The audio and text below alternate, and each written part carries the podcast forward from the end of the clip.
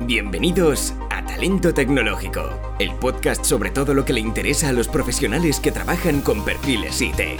¡Comenzamos! Bienvenidos y bienvenidas a un nuevo episodio de Talento Tecnológico, podcast impulsado por Open Webinars, la plataforma de formación tecnológica para empresas que cuidan su talento IT. Hoy vamos a hablar sobre el 5G, cuáles pueden ser sus consecuencias y cómo va a afectar en tu día a día desde la experiencia de Joao Costa, account CTO en Nokia. También hablaremos con Adrián Castro y con, y con Ángel Robledano de Open Webinars. Bienvenidos y comenzamos. Hola, muy buenas y gracias por acompañarnos. Vamos con, las presentaciones. Mi nombre es Adrián Castro y soy manager de educación en Open Webinar. Eh, hoy tengo conmigo a Ángel Robledano, eh, product manager de, Open Webinar y como invitado especial a Joao Costa, CTO de, Nokia. Eh, si queréis decir algo, presentaros un poco vosotros. Pues nada, yo muchas gracias por la invitación para hablar sobre el 5G y nada, un placer pues estar aquí y saludar a todo el mundo que nos está viendo en estos momentos. Por mi parte, lo mismo, muchas gracias a todos, eh, en especial a Open Webinars por la invitación y espero que, os guste el debate sobre el 5G.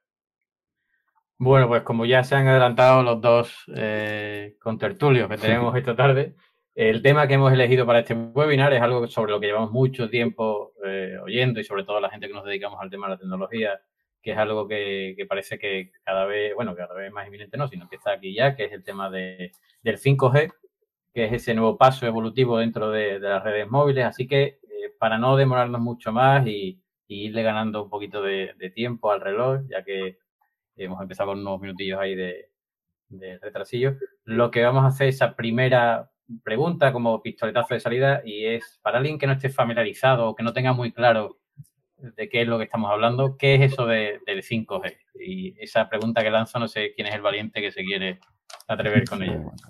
Yo creo que aquí el valiente va a ser Joao, que tiene mucha más experiencia con nosotros y nos explicará mucho más en detalle que, yo, por ejemplo. Vale, perfecto. Pues el 5G, tal como el nombre lo, indica, eh, es la quinta generación de comunicaciones móviles eh, por hacer un poco el repaso desde, desde donde hemos empezado y hasta donde hemos llegado ahora con el 5G, eh, podemos decir que la primera generación de, de, las comunicaciones móviles ha nacido en los años 79-80, eh, más propiamente en Japón, y se dedicaba sobre todo a, la voz móvil entre celulares. Luego hemos tenido la segunda generación, también conocido por, por GSM, que nos ha permitido más allá de tener lo que era comunicación voz móvil, también tener las mensajes encriptadas o los típicos SMS. Eh, esto por en torno más o menos a los años 91-2000. Eh, y luego de 2001-2008 hemos tenido la tercera generación, que es la que ha hecho un poco el boom de tanto de la parte de comunicaciones móviles, pero sobre todo la parte de datos a nivel de, de móviles. O sea, los primeros celulares que nos han permitido tener las videollamadas, que nos han permitido acceder a Internet eh, y un poco el, cambio que, creo que todos nosotros lo conocemos como el cambio que, ha providenciado sobre todo Apple como un grande eh, proveedor de mm, tecnología a nivel de smartphones que nos ha permitido tener las pantallas táctiles y con eso una experiencia de usuario completamente distinta a lo que veníamos teniendo hasta ese momento. Luego, en los años 2009, se ha lanzado la cuarta generación, eh, el conocido también por LTE, que sobre todo ha sido eh, una mejora del 3G a nivel de lo que es la latencia, a nivel de lo que es eh, el ancho de banda móvil, las velocidades que podemos alcanzar. Y pues con eso ha eh, exponenciado también otro tipo de aplicaciones como Facebook, como YouTube, que básicamente ahora todos nosotros tenemos el acceso y, y, nos permite tenerlo no solamente dentro de nuestra casa con la conectividad de la red Wi-Fi, pero también en cualquier parte del mundo donde tengamos la conectividad de la red 4G.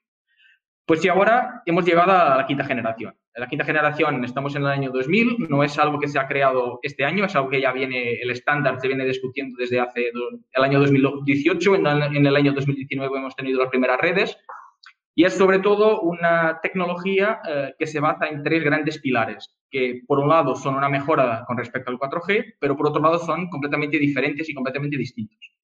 El primer de los pilares es que nos va a permitir eh, acceder a anchos de banda mucho más mayores que lo que tenemos al día de hoy con el 4G.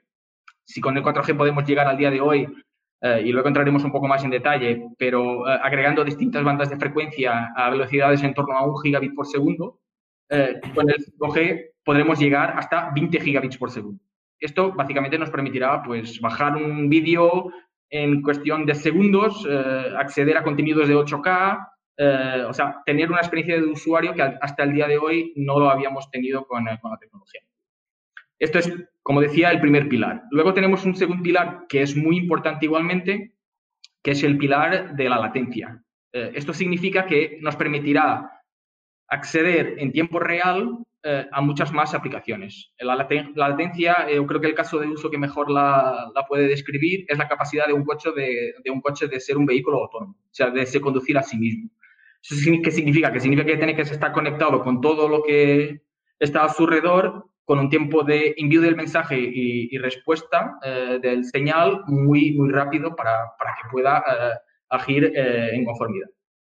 Y luego el tercero, que también va relacionado con el tema de los vehículos y, con sensores y todo lo demás, es lo que en las siglas por, por, el inglés es el Massive IoT o Internet de las Cosas, que es básicamente lo que nos va a permitir tener millones de sensores conectados. Para que tengáis una idea, si nos imaginamos un campo de fútbol, el 5G lo que nos va a permitir, con toda la tecnología que va asociada, obviamente, es tener hasta cerca de 20.000 sensores conectados. Hasta que algo que hasta el día de hoy con el 4G era básicamente imposible. Entonces, desde una perspectiva un poco técnica y una perspectiva un poco ya del senso común donde lo podemos aplicar, eh, yo creo que esto es básicamente lo que define, por un lado, lo que es el 5G y, por otro lado, los principales ejes que, van a caracterizar el, el 5G. Sí, y una vez que has definido el 5G, Igual que el 3G lo que hizo fue conectar al usuario medio ya con el Internet, con el móvil a Internet. Y el 4G lo que hizo que pudiéramos consumir tanto vídeo como enviar vídeo a la red. Eh, ¿Qué piensas que va a ser el protagonista en el 5G para el usuario medio? Pues esa es una de las cuestiones que yo creo que es la, cuestión. Eh, ¿Esto qué significa? Eh, si hablamos a nivel de tecnología, como decías y muy bien, en cada uno de los estándares anteriores siempre ha existido una aplicación que ha sido definida como la killer, app. O sea, la aplicación que ha generado básicamente eh, el boom a nivel de tráfico y a nivel de conectividad. Con el 5G yo creo que es más o menos algo que está definido y acordado por, por todos, y cuando digo por todos es tanto por eh, la industria como por la parte de los operadores, la parte de suministradores, es que no va a existir una única killer app. O sea, la potencialidad que nos permite el 5G es tan grande que vamos a tener múltiples casos de uso y no vamos a tener un único que va a ser el caso de uso que va a hacer el, que va pues a lo mejor abarcar 80% de, todo el tráfico del 5G. Yo creo que el 5G lo que nos va a permitir con todo lo que hablamos anteriormente a nivel de, conectividad, de ancho de banda, de latencia, es que vamos a tener tantos casos de uso que no va a haber un, único que sea, pues en 10 años eh, el caso de uso que vamos a hablar, como este ha sido el caso de uso típico de, 5G. Entonces, yo creo que lo que mejor lo, define eh, al 5G es la capacidad de providenciar conectividad masiva tanto a las personas como a, las máquinas, básicamente. La conectividad masiva, eh, como antes has puesto como de ejemplo un estadio de fútbol, podríamos ir a lo que te referías, era que vamos a poder ir a ver el fútbol y coger el móvil y mandar fotos y que funcione de verdad, no como ahora, ¿no? Que normalmente pues hay un atasco. Normalmente estás esperando un minuto o dos o incluso durante todo partido no puedes enviar ni recibir mensajes. ¿No a eso te refieres? Sí, por un lado, por un lado sí. O sea, básicamente, y no queriendo entrar mucho en detalle sobre lo que es la propia tecnología del 5G, yo creo que hay dos puntos que son fundamentales y que sí que, merece la pena eh, comentarlos y hablar un poco sobre ellos. Dentro de lo que es la tecnología del 5G, del propio estándar, eh, hay dos puntos muy importantes que básicamente son los que por un lado, han permitido mejorar lo que era la conectividad del 4G hasta ahora, sobre todo en entornos masivos, en entornos donde teníamos muchísimos usuarios conectados a la vez. Eh, y una de ellas es el Massive MIMO, el, el MIMO por, por sus siglas en inglés, si lo queremos trasladar al, español, es eh, múltiples entradas, múltiples salidas. ¿Esto qué significa? Básicamente es que la red de acceso, lo que solemos verlo en el, topo de, en el top de los edificios con las antenas, eh, hay un cambio a nivel de lo que es eh, la arquitectura de la propia antena a nivel tecnología, va con unos, proceso, unos procesadores eh, independientes a nivel de la antena y esto lo que significa es que cada uno de los procesadores va a poder conectarse a un determinado usuario y con esto gestionar toda la interferencia que se genera, no solamente por el propio usuario, pero por todos los usuarios que están a su red. Era algo que hasta el día de hoy con el 4G era imposible. Entonces, lo que pasaba es que cuando estábamos en entornos de múltiples usuarios conectados, se generaba tal eh, eh, intensidad de ruido que al final ninguno de nosotros podía enviar las fotos y podía hacer una videollamada y todo lo demás. Y el caso de los estadios de fútbol, pues era, era uno de los ejemplos y, es algo que en el 4G se ha intentado solucionar con soluciones dedicadas a nivel de, de los estadios. Pues por un lado la tecnología del 5G lo que nos va a permitir es justo, justo eso. Pero por otro lado, eh, hay una otra tecnología que se designa por beamforming, que básicamente lo que nos va a permitir es que cada usuario tenga una conectividad dedicada en función de lo que requiere. Es decir, que si tenemos un usuario que lo que pretende es enviar una foto, va a tener una determinada conectividad dedicada con un ancho de banda dedicado para enviar esa foto. Si tenemos un otro usuario que lo que quiere es acceder a un contenido en, realidad virtual o realidad aumentada, va obviamente necesitar de un ancho de banda superior, porque necesita imágenes en tiempo real y todo lo demás, y va a tener otro eh, eje dedicado desde, desde la antena. Entonces, eso es básicamente lo que nos va a permitir tener múltiples, múltiples conexiones en el mismo entorno, en el caso del estadio de fútbol, pero también, obviamente, que no desde, unas, no desde uno solo punto, punto de acceso. Es decir, tener varias antenas conectadas y hablando entre sí para gestionar, por un lado, todo el ruido y, por otro lado, la cantidad de usuarios que se quieran conectar. Vale, pues y otra pregunta que tengo es, como en los móviles utilizan la frecuencia de banda baja, si no me equivoco, ¿no, Joao? Bueno, utilizan eh, varias, utilizan varias. utilizan varias, pero la idea del 5G está en la de 700 MHz, ¿no? Sí, a ver, a nivel de, lo que es las bandas, y eso entra también un poco con respecto al, al, 5G, que es un punto que todavía no hemos hablado. A nivel de 5G no hay un único estándar del 5G.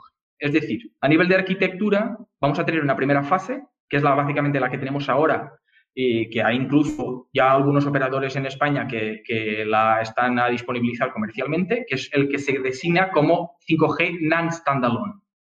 ¿Qué significa esto? Que con una frecuencia que en este caso es la frecuencia aquí en España que está alrededor del 3,5 GHz, que se ha eh, hecho toda la parte de la licitación el año, el año pasado y la asignación de las, las frecuencias, es una frecuencia que vamos a añadir por encima de la conectividad 4G existente. O sea, de las frecuencias 4G que ya están en el aire, que son las frecuencias de 2,6 eh, o 2,6 GHz, 1,8 GHz y la de 800 MHz, que es la frecuencia baja que básicamente nos permite más alcance y más conectividad. Entonces, esta ya está disponible a día de hoy y es una que está inserida dentro de lo que es el núcleo de la red, el core de la red, que es el mismo core que teníamos en el 4G sea, no cambia, no cambia nada. ¿Esto qué significa?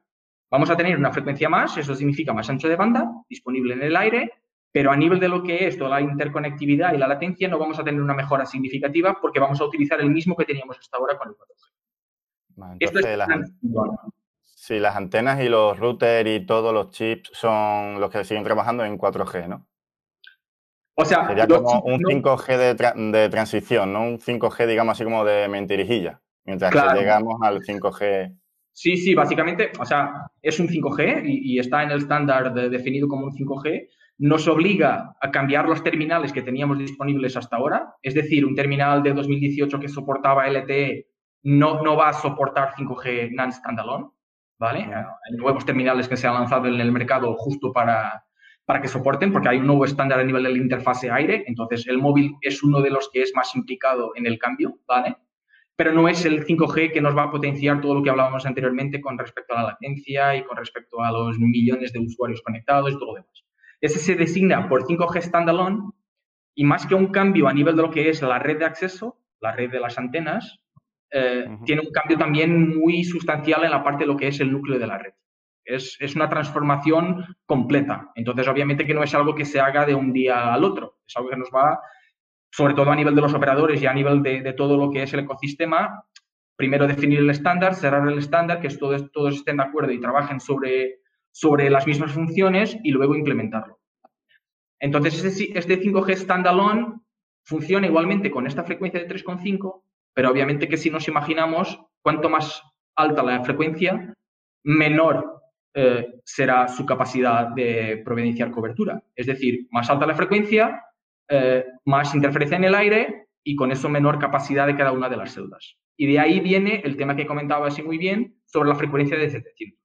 la frecuencia de 700 está inserida dentro de lo que es el segundo dividendo digital aquí en España eh, es algo que ya está discutido, que se espera que, a nivel de lo que es la licitación de la frecuencia eh, sea más o menos en torno a junio o julio, a nivel de, todos los cálculos, obviamente, pero que va a tener también un impacto, igual que hemos tenido en el 4G con la frecuencia de 800, lo vamos a volver a tener ahora con el 700, porque es la frecuencia que justo se utiliza ahora mismo para todo el tema de la televisión digital, digital terrestre, la, la TDT.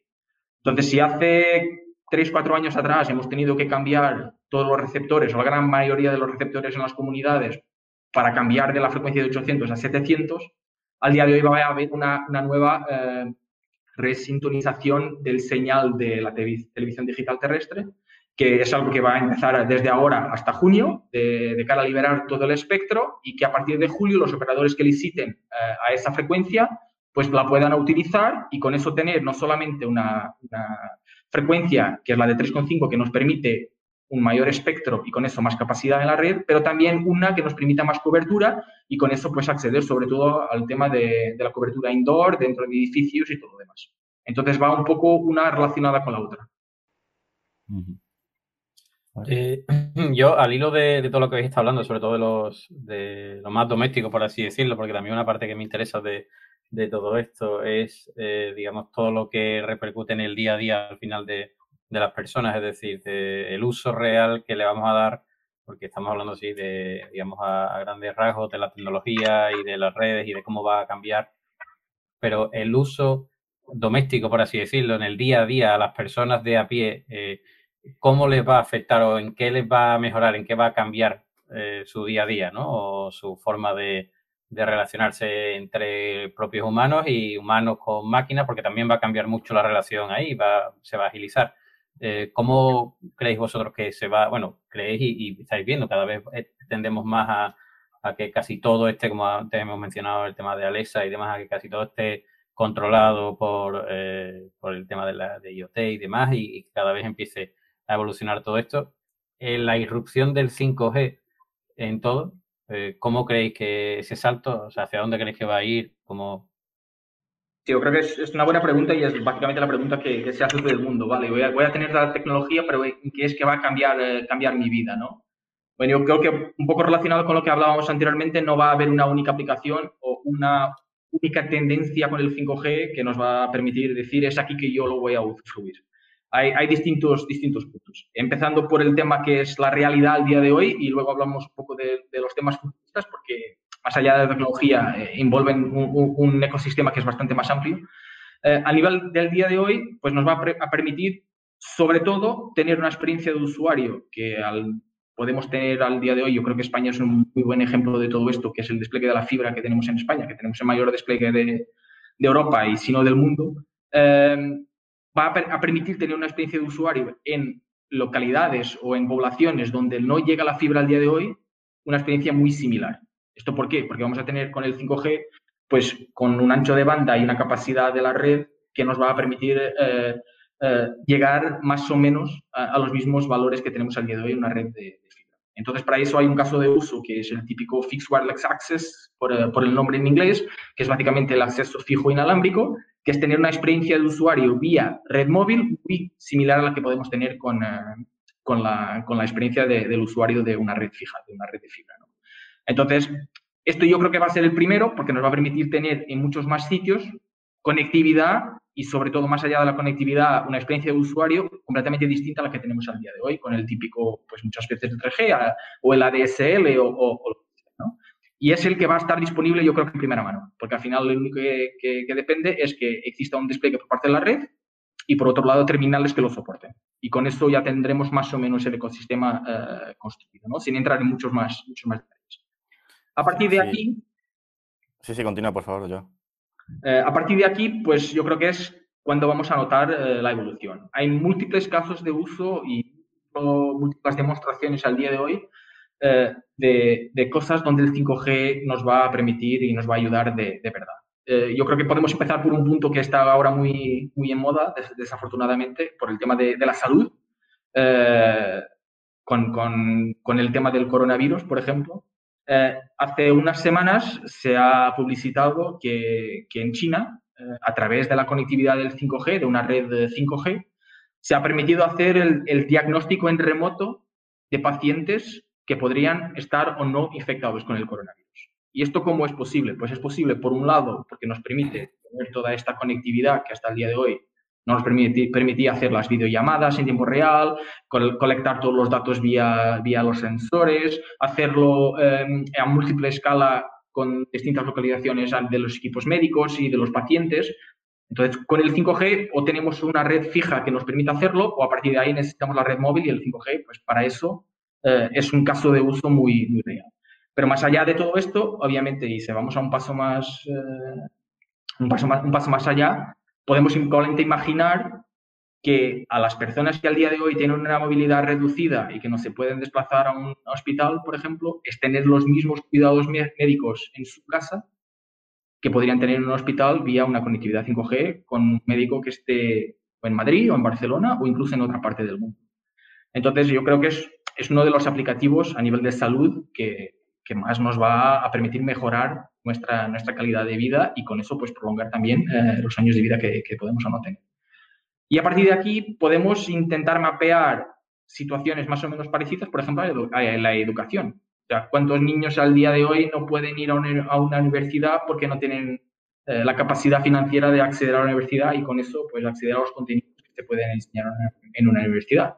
Si nos imaginamos las clases eh, de educación remotas, pues podemos imaginar que con tecnología como la, realidad virtual y la realidad aumentada, podemos providenciar a cualquier persona en remoto el mismo, la misma experiencia que puede tener una clase eh, en una universidad al día de hoy. O sea, y eso solo es posible si la conectividad lo permite.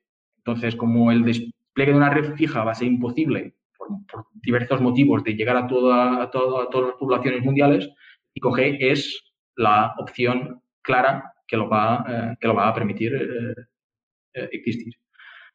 Y luego, yo creo que el que nos va a cambiar totalmente la manera de, cómo tenemos nuestra vida al día de hoy es toda la implicación del 5G a nivel de, ciudad, a nivel de lo que se designa por las smart cities. Porque ya no cambiará solamente lo que es la experiencia del usuario como tal, que es un poco lo que hemos hablado hasta ahora, la experiencia de poder conectarme en remoto a un determinado entorno, pero también la cantidad de sensores que se pueden conectar a la red 5G y con eso, pues mejorar todo lo que es el tema del tráfico. Eh, si nos imaginamos una gran ciudad donde los coches al día de hoy básicamente no se envían los datos a ningún lado, hay algunos que sí, pero que tienen un determinado presupuesto por detrás, obviamente, y la cantidad de personas que, por ejemplo, utilizan una aplicación como Google Maps para verificar dónde están los atascos y por dónde es la mejor ruta alternativa, si nos imaginamos esto a una escala global donde todos los coches sí que pueden, sí que puedan providenciar sus datos específicos en tiempo real, pues imaginemos las potencialidades de todo esto, eh, no solamente a nivel de lo que es nuestra calidad de vida para no tener que estar dos horas para hacer un recorrido de 10 kilómetros, pero igualmente a nivel ambiental, por ejemplo, de no tener que tener todos los coches parados en un determinado semáforo o un determinado, en un determinado atasco. Entonces yo creo que hay cosas que sí que van a ser, a ser perceptibles directamente y hay otras que aunque no lo percibamos directamente, tienen un impacto brutal, como el tema ambiental, que, que sí que se va a ver de cara, de cara a futuro. Entonces, son, son simplemente algunos de los casos de uso del 5G donde yo creo que cada uno de nosotros, como usuario final, va, va, va a tener una, una, experiencia completamente distinta de la que tiene al día de hoy. Sí. Y como has comentado antes, me, se me ha generado una duda. ¿E-, ¿Es posible que el 5G reemplace a, a la, pues al Internet que tenemos en casa a través de cable, a través de la fibra? Porque si tenemos más velocidad, la latencia es mucho menor y podemos conectar unos dispositivos con mejor fiabilidad, eh, ¿Podría darse el caso de que el 5G reemplazase al actual Internet que tenemos en nuestras casas? Ya sabemos que los routers que tenemos actualmente en casa pues no funcionan de la mejor forma cuando conectan más de algún dispositivo y la latencia es mucho mayor. Bueno, hay distintas discusiones alrededor de todo, de todo este tema. Eh, ahora mismo también acaba de salir un nuevo estándar de, la parte de Wi-Fi, que es el que se designa por el 6. Yo, mi, mi opinión es que uno va a ser complementario al otro. Es decir, el 5G no viene para sustituir lo que es la conectividad fija y sobre todo la conectividad de Wi-Fi nuestra, al día de hoy en nuestras casas.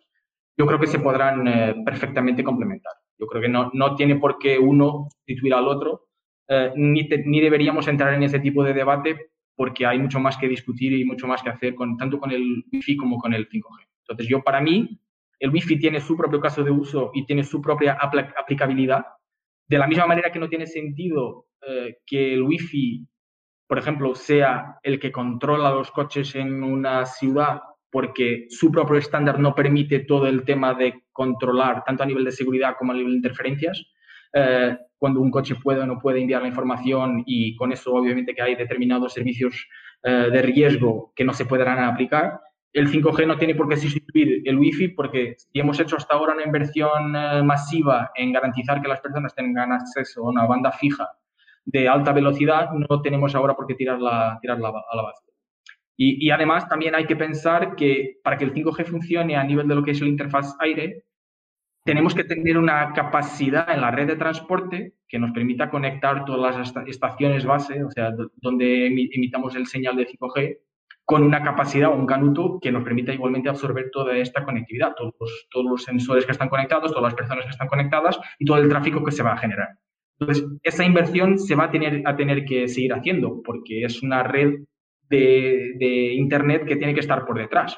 Si la tenemos que construir, ¿por qué no construirla? Y con esto, pues abaratar todo lo que es el despliegue y de cara al usuario común, lo que es la accesibilidad que tiene que tener tanto al 5G como a, la, red, a la red fija. Entonces yo, como mensaje final, eh, y aquí sí que me voy a mojar, yo creo que son bastante complementarias las dos y no, no tenemos por qué entrar en el debate de si una va a sustituir la.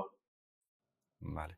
Y otra pregunta que me ha surgido a la hora de cuando estaba hablando de los Smart City ¿no? y la sostenibilidad, eh, una de las ventajas que conlleva el 5G es que vamos a conseguir reducir el 90% del consumo, ¿no? Hace, va a hacer que los dispositivos eh, ahorren un 90% de energía a la hora de usar el, el 5G. ¿Cómo es posible si vamos a consumir más velocidad, vamos a tener más velocidad y vamos a transmitir más datos y más cantidad? Y también la latencia es mucho más pequeña vamos a tener muchas más conexiones simultáneas. ¿Cómo es posible que la duración de las baterías sean mayores? Sí, al final, pues es la evolución de la propia tecnología, ¿no? De lo que es el, el silicon de los chipsets, por un lado, y luego lo que es la, tecnología. También lo que pasaba hasta ahora es que un determinado dispositivo, para poder enviar información, tenía que esperar que la red le enviara la información. O sea, funcionábamos en lo que se llamaba hasta ahora de un modo full, em, em, eh, un modo no full duplex. Es decir, que si yo envío algo, tengo que esperar que me contesten para poder enviar eh, nuevamente. Con, con, la tecnología 5G eh, funcionamos en un modo que se, el que se designa full, duplex, que es lo que significa que podemos enviar y recibir al mismo tiempo sin generar más interferencia. Esto lo, básicamente lo que nos permite es ser mucho más rápidos entre enviar y recibir el señal y con eso desactivar el transmisor en el caso de que ya no tengamos más, nada más que, enviar y con eso ya estamos directamente ahorrando batería. Entonces, hay dos puntos. Por un lado, es verdad que podemos utilizar más potencia porque necesitamos transmitir más datos más velocidad, pero por otro lado, si somos eficientes a nivel espectral para poder enviarlo la misma cantidad de datos que tenemos que enviar actualmente, pero con mucho menos tiempo, significa que nos vamos a ahorrar la batería de lo que pondría estar con el transmisor conectado durante todo un minuto, imaginemos, eh, para emitir la misma cantidad de datos. Entonces, es, es un poco todo el ecosistema el que permite que a nivel de los sensores vamos a, poder ahorrar la parte energética. Eh, y por otro lado, también volvemos a lo mismo que comentábamos anteriormente a nivel de la eficiencia que va a permitir el 5G. Y para dar un caso muy, muy específico, en el alumbrado actual que tenemos en las grandes ciudades, las ciudades esto representa 19% de todo el consumo energético que tenemos eh, a nivel mundial. 19%. Si nos imaginamos que todos los alumbrados pueden ser inteligentes, estar conectados y, encenderse cuando hay una necesidad, una necesidad de verdad, porque viene un coche, porque viene una persona o por lo que sea, y no, no, no, tenga que encenderse en todos los demás eh, periodos porque no hay una necesidad de que, esté, de que esté siempre encendido, nos podemos también imaginar la cantidad de energía que podremos eh, ahorrar en base a, tener toda esta conectividad eh, simultánea y a, las ciudades inteligentes. Estupendo.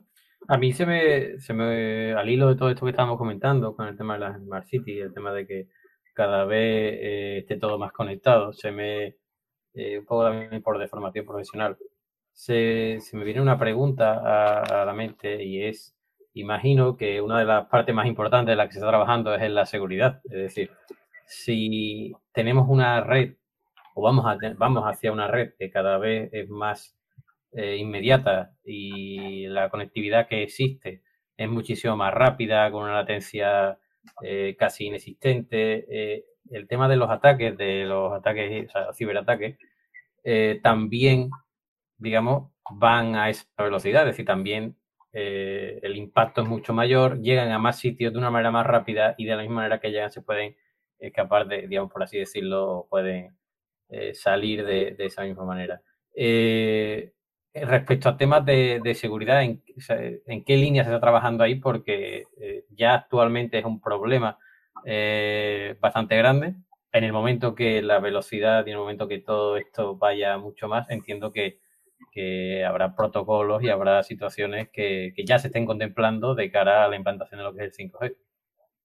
Claro, esa es la función principal de, toda, todo, el tema regulatorio y todo, el tema de cerrar un, estándar de lo, que hemos hablado al principio, donde todos acordemos, y por todos significa todos los interlocutores eh, a nivel del 5G, no solamente los suministradores de red, pero también los de terminales, de chipsets, de funciones o aplicativos que puedan funcionar eh, sobre la red 5G, de tener un, estándar que permita, y como decías y muy bien, no diría... Eh, eliminar todos los ataques, porque eso desafortunadamente es, imposible, pero porque la propia, la propia maldad del ataque va, creciendo y va evolucionando igual que, la tecnología, pero intentar al máximo proteger, proteger las redes eh, con respecto a, este tipo de, ataques. Entonces, una de las principales funciones, eh, como, como decías muy bien, es el tema de la seguridad y el tema de la ciberseguridad.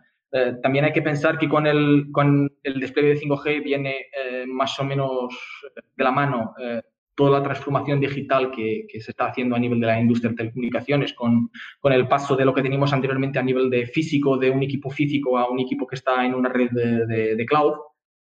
Y, y, eso conlleva obviamente a tener que garantizar que los datos que son transmitidos y todo lo demás no son accesibles por parte de interlocutores que están fuera, están fuera de la red. Entonces hay unos estándares muy claros y muy bien definidos eh, eh, que son respetados por parte de, todos los suministradores y todos los fabricantes a nivel de tanto de, móviles como de, la red que permite la conectividad de los móviles.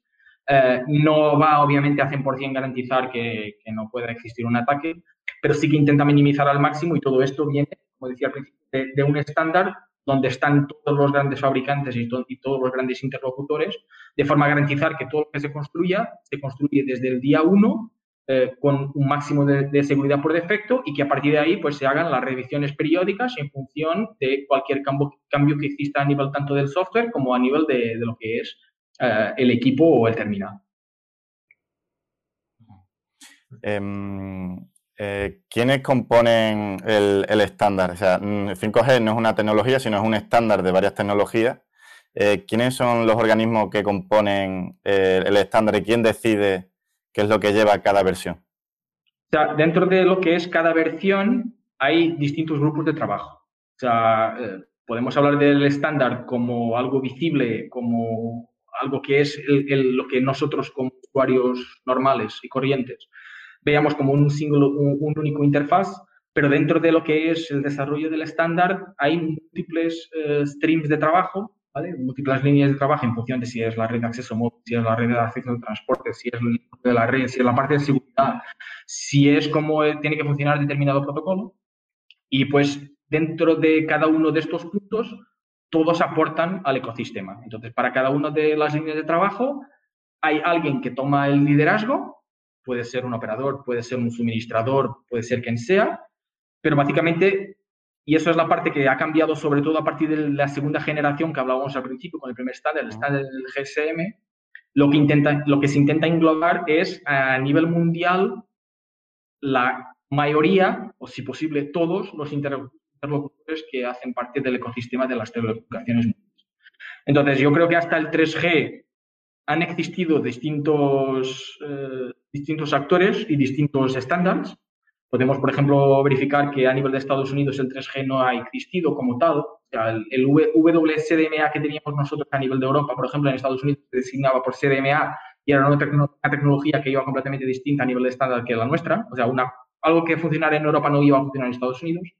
Pero a partir del 4G básicamente es, el mismo estándar a nivel, mundial y con el 5G, aunque al principio sí que se ha intentado cada uno ha intentado, obviamente, por su lado, eh, empujar eh, su cajita y decir esto es lo mejor que, podemos hacer, se ha llegado a un estándar y es el estándar que al día de hoy lo que, lo que vemos de las redes que están desplegadas a nivel mundial y las que se van a desplegar tanto en 2020 como en 2021 con el standalone, van a seguir todos el mismo estándar, lo que básicamente nos permite es tener una mejor efectividad a nivel de costes, porque si imaginamos que cualquier terminal que se eh, ejecute para funcionar en, Europa va a funcionar igualmente en Estados Unidos y en China, por ejemplo, y esto significa millones de personas que se puedan conectar, eh, va a tener obviamente un coste más, más barato por, eh, por, el volumen que se, va, que se va a tener que crear y con eso vamos a beneficiar a beneficiar todos nosotros. Entonces, yo creo que la gran diferencia que existe al día de hoy a nivel de estándar es qué frecuencia está disponible en cada país. Eso sí que cambia.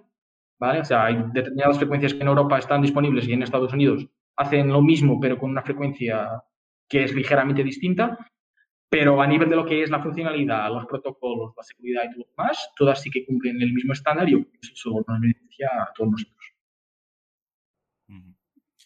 Y mm, ahora mismo ya está, bueno, ya hay algunas pruebas pilotos, ¿no? De algunas teleoperadoras con el 5G non-standalone. Eh, ¿cuándo vamos a tener 5G de verdad? O sea, el 5G standalone. Eh, ¿Es recomendable ahora una persona comprarse un, dispositivo móvil con 5G? ¿Tú recomendarías ahora mismo, a día de hoy, comprar un, dispositivo móvil? ¿Le vamos a sacar el provecho si no lo compramos? Eh, hay, dos distintos tipos de dispositivos móviles. O sea, los que se han lanzado a, a medios de 2019 son muchos de ellos dispositivos que solo van a soportar la tecnología en standalone. O sea, el chipset que va dentro, el modem, no va a permitir la evolución hacia, hacia el standalone. Entonces, esos primeros dispositivos sí que nos han permitido conectarnos al 5G NAND standalone, pero van a ser dispositivos igual que los de LTE que van a quedar obsoletos una vez exista la tecnología standalone y queramos uh, de ella en, en, la totalidad.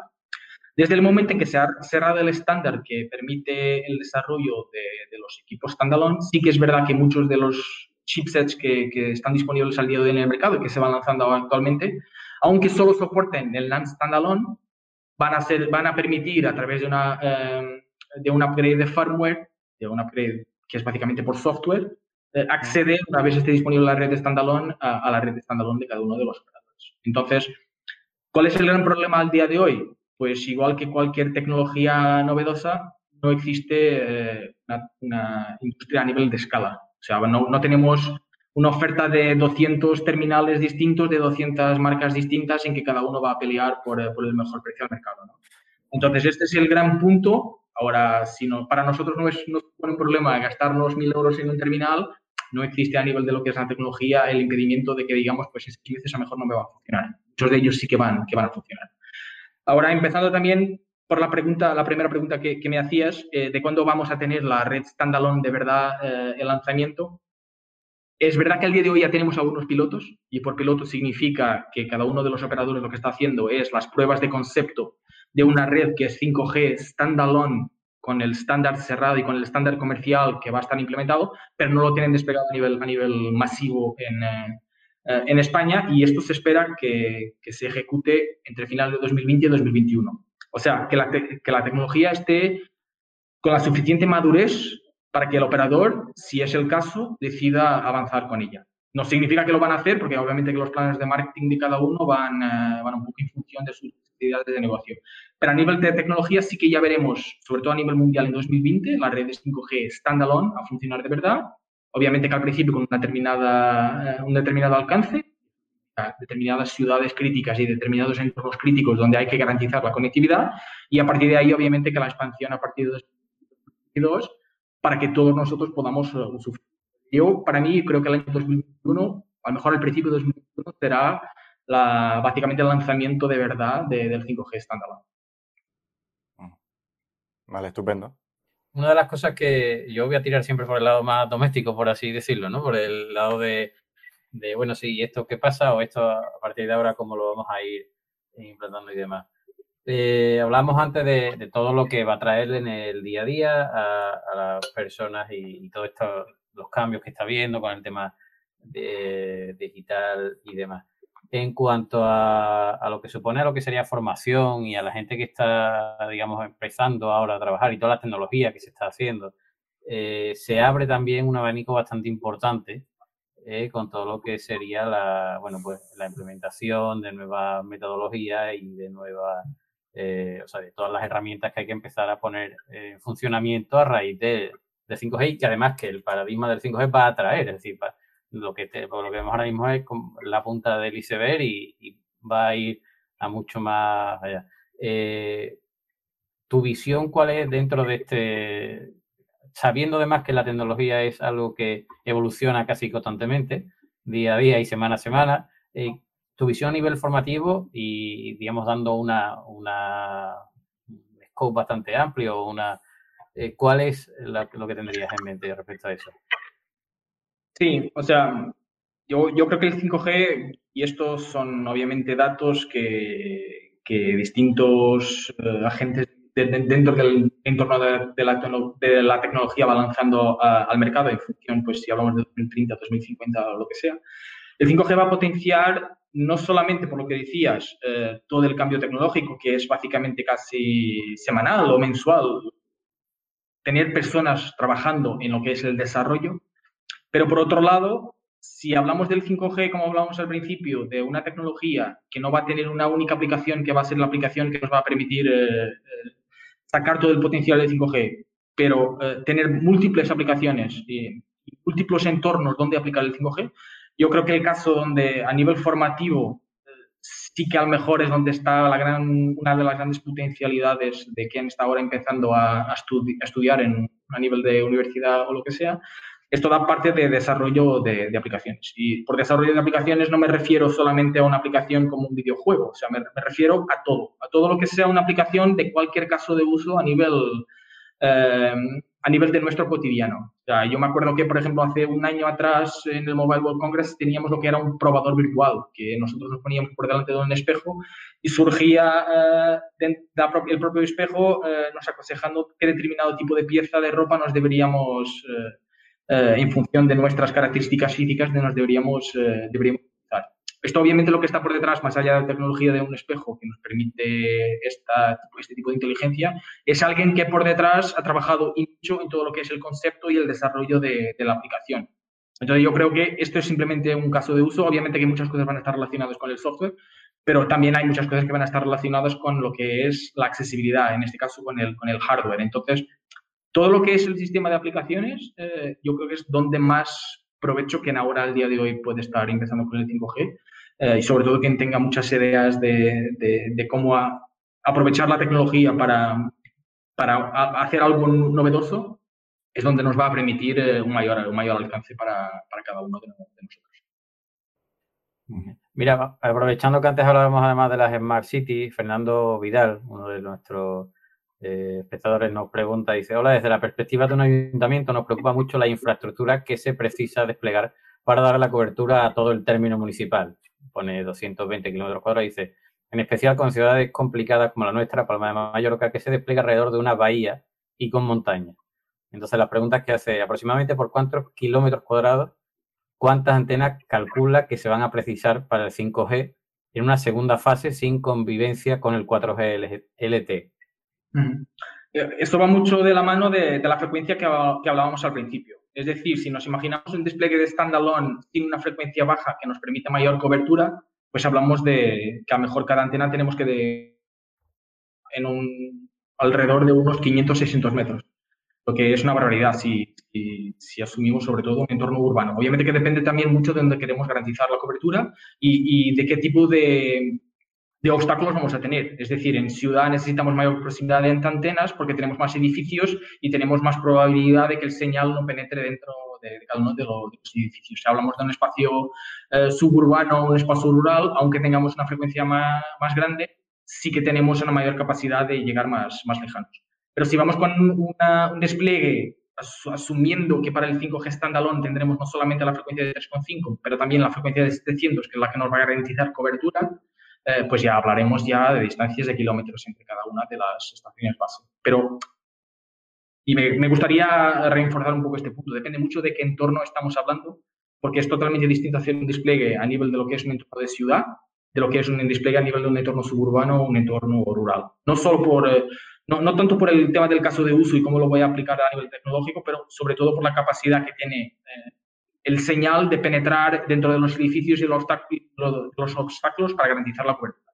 ¿vale? Pero vamos, básicamente hablamos de, de, de ese tipo de entornos. No va a ser tan distinto con respecto al 5G, Sí que va a ser distinto si hablamos ya, por ejemplo, de las bandas milimétricas, que es algo que a día de hoy se están utilizando para temas de radioenlaces y para otros aplicativos que no la tecnología de comunicación móvil, como serían el 24 o 26 GHz, que eso sí que nos va a permitir una capacidad tremenda, porque hablamos de que cada una de las portadoras puede tener eh, hasta 800 MHz o un GHz de, de ancho de banda, eh, pero por otro lado, obviamente, que significa que tendremos la necesidad, si queremos garantizar cobertura, de colocarlas casi muy cercanas unas a las otras.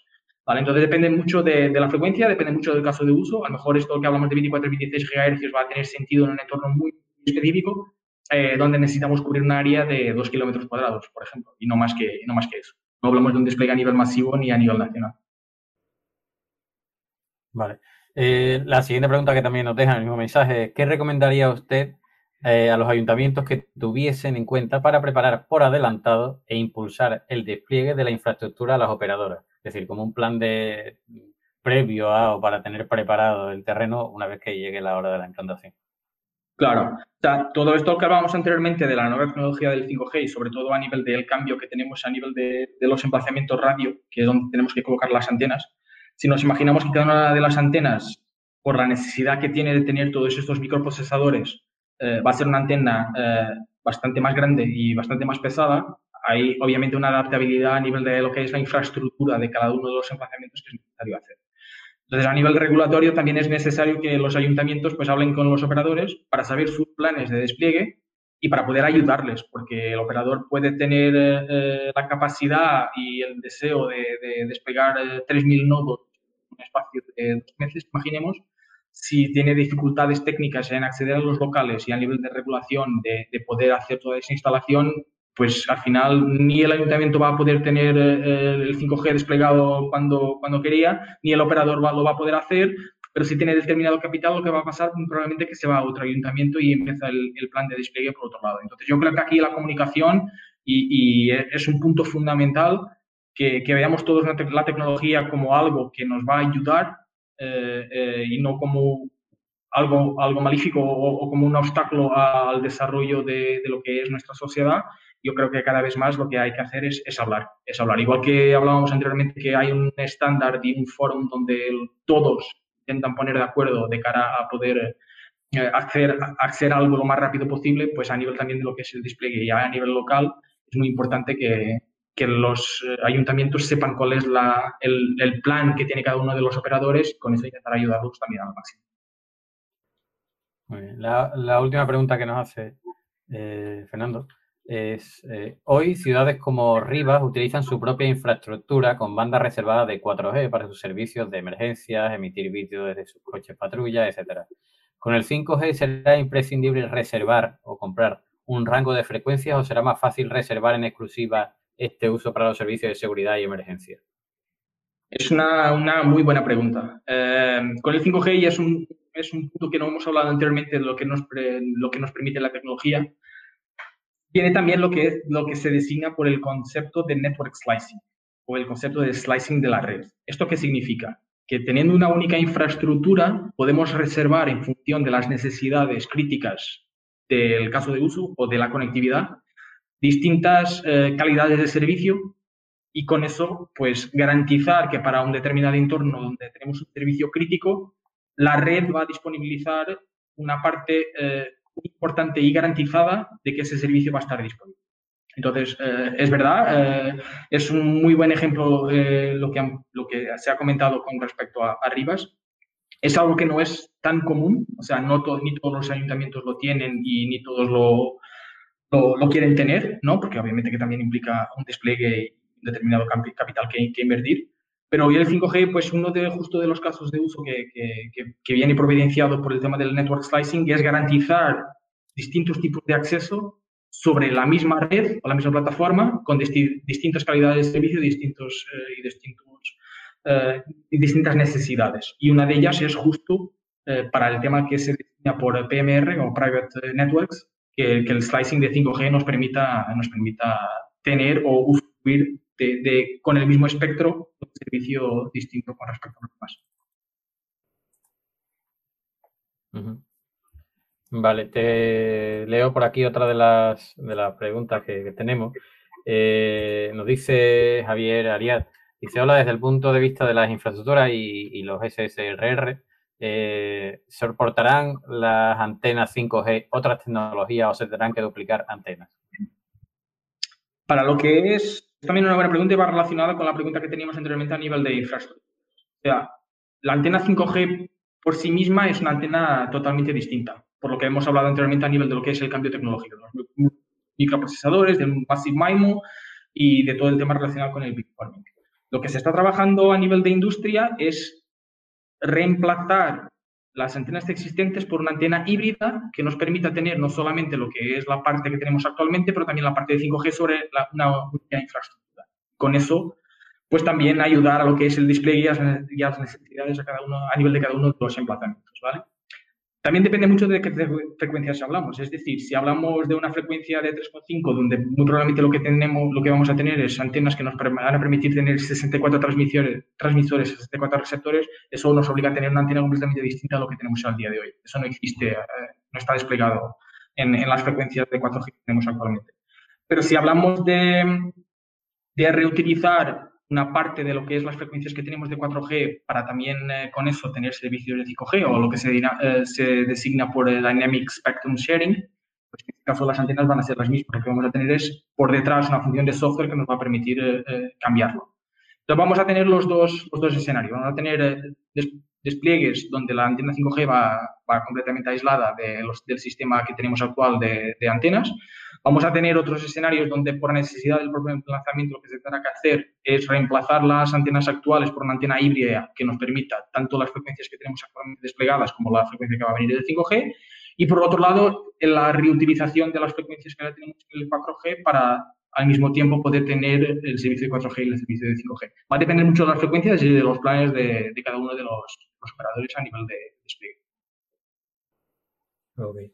Eh, yo creo que eh, las preguntas de los, de los espectadores están más o menos resueltas, más bastante claras y han aportado muchísimo porque se han como eh, han ido complementando también y completando muchas de la, de la conversación que hemos tenido previa y lo cual lo ha enriquecido bastante más. no sé si tenéis algo más que queráis comentar antes de, de que nos despidamos. Yo, nada, darle las gracias a Joao por la masterclass que nos ha dado y con la facilidad que ha explicado todo. Me voy siendo experto del 5G ya casi. Así que por mi parte, ninguna duda. Todas las que he tenido las ha resuelto magníficamente. Así que muchas gracias. Bueno, yo por mi parte agradeceros a vosotros. Yo creo que ha sido, ha sido una, una sección muy, muy provechosa. Eh, pediros disculpas por si alguna palabra me ha salido del castellano, del castellano al portugués, eh, pero yo creo que, al final se ha entendido y nada, y agradecer a todos los que han podido asistir y a las preguntas. Yo creo que ha sido, como, como he dicho, muy provechoso para todos. pues entonces agradecemos a todos los que habéis estado presentes, eh, los que habéis participado también a través del chat. a ti, por supuesto, Joao, por atendernos y por estar con nosotros y, prestarte a darnos este, este ratito de tu tiempo para que toda la gente, de, tanto nosotros que podamos disfrutar de esto y, como bien dice Ángel, recibir esta masterclass y, y, la gente que ha querido participar en el webinar. Y por nosotros eh, ya está, despedirnos y dando las gracias a todos los que habéis estado y a todos los que han hecho esto posible. Y en otra ocasión nos vemos por ahí. Muchas gracias. chao.